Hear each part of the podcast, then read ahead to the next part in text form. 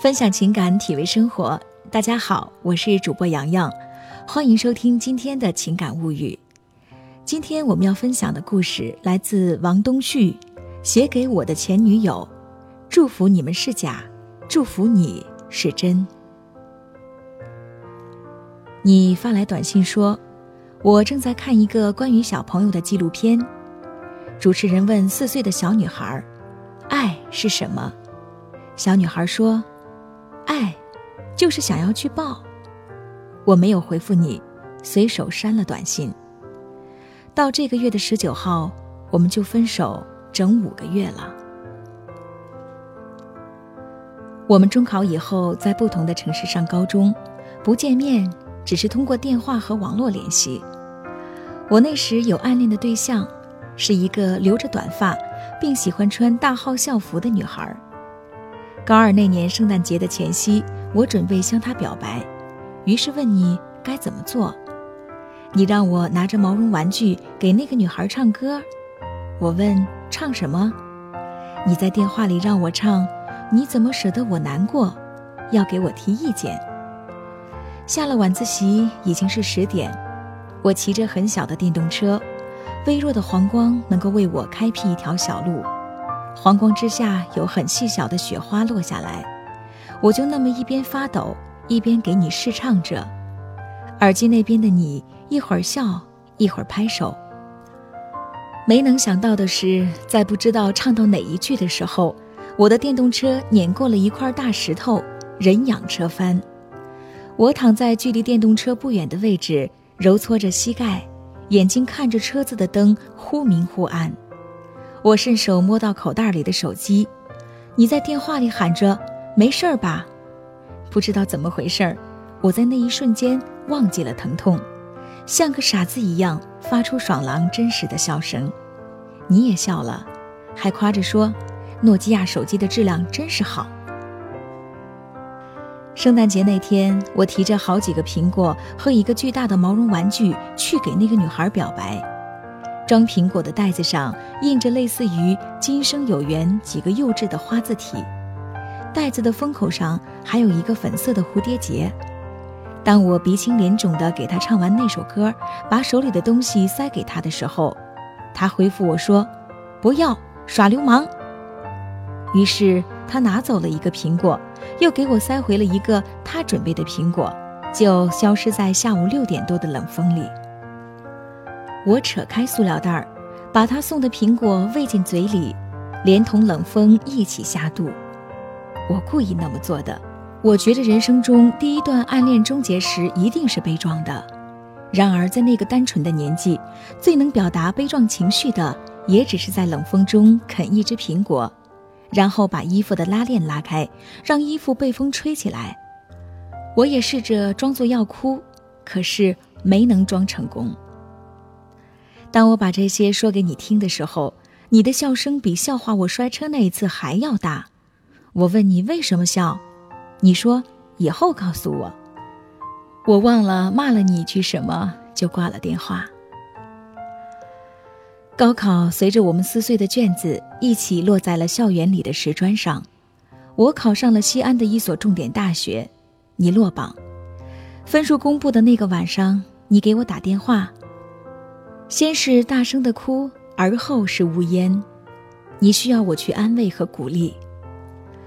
那是我们高一之后的第一次见面，两年的时间不长不短，但是可以改变那么多东西，比如你的身高和有些隆起的胸部。你穿了件牛仔马甲和紧身的七分裤，七分裤的膝盖那儿有破洞，那个时候很流行把衣服撕扯破烂。我之所以能够清楚地记得你的穿着，是因为它们落在你身上真的好看，甚至是说，在我们相识的这十几年当中，那一身衣服是最好看的。我也不知道为什么。那天的你还烫了头发，你告诉我，你本来不想烫头发的，但是你觉着烫头发代表着长大成人，代表着一段时光的终结，于是。你把头发烫成了大卷儿，栗色的。六月的小县城看上去灰蒙蒙的，很旧。我把你带到那个县城刚开张不久的肯德基。我当时觉着能到肯德基喝一杯可乐是很有格调和面子的。肯德基的隔壁是一家书店，我们端着两杯加冰的可乐，你提议进书店转转。我收到了你送的第一个礼物，是席慕容的《七里香》。我本来想要孩子的诗集，但是老板说卖完了。你说爱要不要？我说要。席慕容的《七里香》是一本很小的书。封面是很素的颜色和图案，那本书我至今都没有把塑料包装拆开，一直带在身边。我说我也送你一本书吧，你不要。我问你想要什么，你指了指书店外面的酸奶摊儿，那两杯酸奶的杯子是很大的一次性塑料杯，杯口上用皮筋儿裹着塑料袋儿。我狠狠地吸了一口有很大力的砂糖。人行道上几乎没有什么人，一旁的槐树也已经过了柳絮的日子，叶子郁郁葱葱的，投下来厚实而凉快的阴影。我和你就坐在那无数片阴影当中的一片里，我喝着酸奶，你一边和我说话，一边玩着地上的几只蚂蚁。我们聊了好多，从初中时候的班主任，再到我曾经暗恋的女孩，但对于高考和大学，我们。只字未提。那晚我们用短信聊到夜里四点多，那时候腾讯的 QQ 已经很流行了，甚至也有人开始用微信，但我不知道为什么我们默认了短信。后来我想到，是因为在等待发送成功和等待回复的那一段时间里，我们是兴奋并且紧张的，而且我们享受于那样的状态。那个时候我还不懂什么叫做暧昧，现在回想起来，那就是吧。如果我再年长一岁，或者你年长一岁，我想那晚的对话就不会发生。但奇妙的就在于，我们都处在一个完全疯狂的节点里，整日被聚会的酒精和强迫的分离别绪缠烧，聚会饭桌上的话题也大都是谁喜欢谁，谁向谁表白了。谁和谁在一起了？所以我理解了所有一切的发生，一切都像是理所应当，也没有假设再年长一岁的必要。我陪你办理了复读高三的手续，而后你要我陪着你去吃凉皮和麻辣烫，我不喜欢吃那些东西，但我还是去了。我在饭桌上问你为什么要复读高三，你先是看了我一眼。然后一边低头，一边说了一句：“傻子。”我突然就笑了。我说：“是因为本少爷去了西安，所以你也想去吗？”你又说了一句“傻子”。于是，我确定，那就是了。你上了回家的大巴以后，给我招手，用手指着我的手机。我掏出手机，看到了你发给我的短信：“你在西安等我，好不好？”我回复，啥意思？你说，滚。于是，我们就在一起了。那晚你告诉我你喜欢我四年了，也就是从初三开始。我说初三根本不会懂得喜欢，那只是荷尔蒙。你说也许吧。你又补充说，当我向你讨教如何向别人表白的时候，你确实是难过的。你确定那不是荷尔蒙？我也曾经后悔向你讨教表白技巧的事儿，在之后的那五年中，那首黄品源版的《你怎么舍得我难过》，我也给你唱了好多遍。那个夏天，我们和朋友去了宁夏的沙湖，沙湖的意思是沙和湖，望不到边的水中嵌着几块小沙漠，沙漠的边上还有芦苇和水鸟。我们几个人在水边铺了一张桌布。摆上零食和扑克牌，女生已经脱下鞋下水玩了。我们几个男孩在打牌，输了的人就要把纸条贴在脸上。你没有下水去玩，也没有在我身旁叽叽喳喳，你就那么安静地坐在我的身边，把头靠在我的后背上。我回头看你时，你也看着我。太阳已经快要落了，不刺眼。在温和的阳光下，你栗色的大卷头发是发着光的，和你那时候的脸一样好看。那一刻的注视只有一两秒，但是力量巨大到能让我记忆到现在。回程的车上乱哄哄的，晚风把车窗的帘子吹了起来，能看到沙漠、湖水和芦苇绵延不断，起起伏伏。你抓着我的手，数着我的指节，我叫你的名字，你抬头望向我，我亲了你，于是我们接吻了。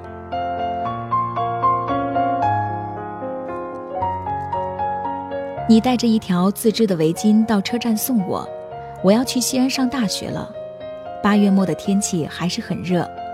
你当着那么多人的面要我试一试围巾合不合适。你把我的整个头用围巾包了起来，还让我摆了一个剪刀手。你要拍照，于是照片里的我只露出了眼睛，但能看出来是笑得很开心的。我说：“好好努力，我在西安等你。”你大哭不止。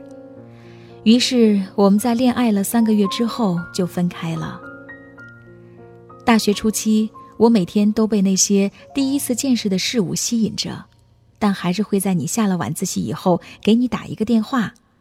每个月六百分钟的亲情通话，在月中的时候就用完了。我们电话里商量着你的学校不能距离我的太远，也计划着一起赚钱去青海的盐湖拍照片。甚至在我给你讲一个小孩的悲惨故事之后，我们协定在自己的能力范围之内去捐助一些弱势群体。但不论如何，我们之间的距离是一千公里。你第一次考试之后，也就是那年的十二月中旬，你在电话里崩溃大哭，因为成绩不理想，更因为你说你看到我腾讯空间的留言板里有一个女孩暧昧的留言。我坐了第二天的火车去找你，已经是傍晚了。偌大的广场里，我远远的就看见你穿着一件深色的呢子大衣，身旁的几只鸽子在啄食着地上的鸽粮。我悄悄地从你的身后揽住你的腰，抱住你，甚至没有挣扎。眼泪滴落在我的手上，瞬间有温热变得冰凉。眼泪的缘由，或许只有你自己完全知道，我能理解一些。但终究是不能够完全。在我搂着你的那一段时间里，我没有安慰你，你也没有说话。我静静地站着，看着鸽子飞得只剩下几只，看着路过的车子亮起了灯，听着你的哭声由大到小，直到彻底的平静。你冷静地转向我，眼睛里的泪水还没有干，我给你擦了。你的刘海被风吹得很散，栗色也已经退了。你说，以后别那么频繁的给我打电话了吧，我需要静心学习。你也可以和那个女孩谈恋爱，但等高考完之后再告诉我好吗？我大声的喊道：“你有病吧！”这是我特别后悔的一句话。我把你一个人留在了空荡荡的广场，鸽子被我惊扰的一只不剩。虽然路灯已经完全亮起来了，但还是有些阴暗。我没有回头，一直到西安。后来的一切都证明了没有其他女孩的剧情。冷静后的我，每天十点会给你发一个笑话和晚安，偶尔会不准时。你一个月回复我一次，你的成绩确实在提高。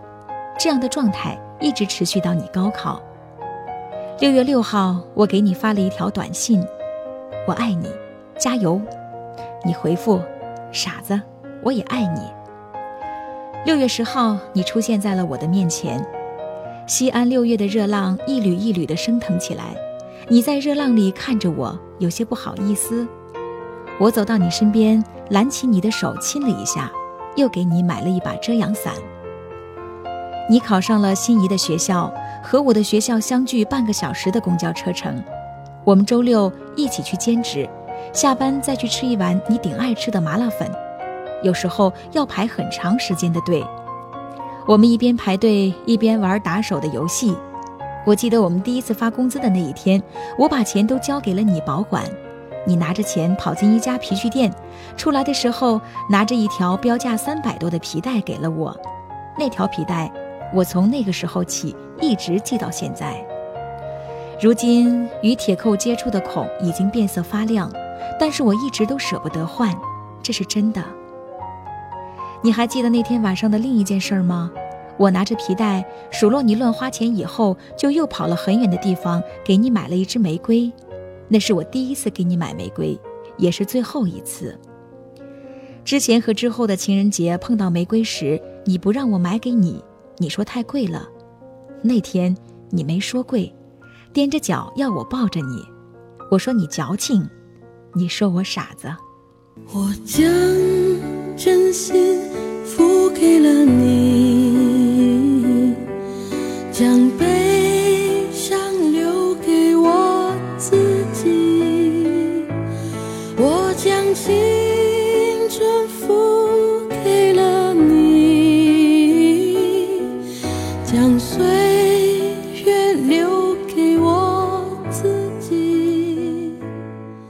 想要收听更多的音乐心情，欣赏美文美图，请关注微信公众号“情感物语”，新浪微博和喜马拉雅 FM 同步推出。